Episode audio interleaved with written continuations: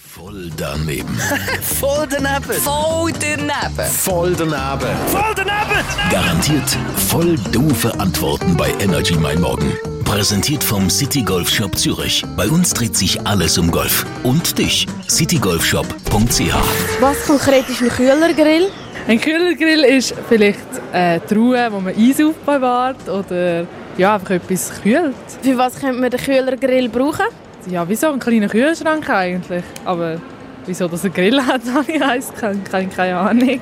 Also ich brauche den Kühlergrill, wenn ich in die Body gehe und ja, meine Getränke kühlen.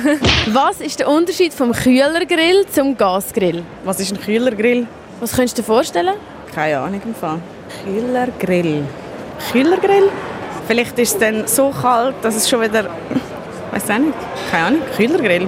Was würdest du persönlich auf dem Kühlergrill braten? Wenn, dann vielleicht Gemüse oder so. Kann man nicht vorstellen. Fleisch, keine Ahnung. Nicht. Was für Leute haben einen Kühlergrill? Ein Kühlergrill haben Männer, Wieso Männer? weil Männer eher grillieren. Voll daneben.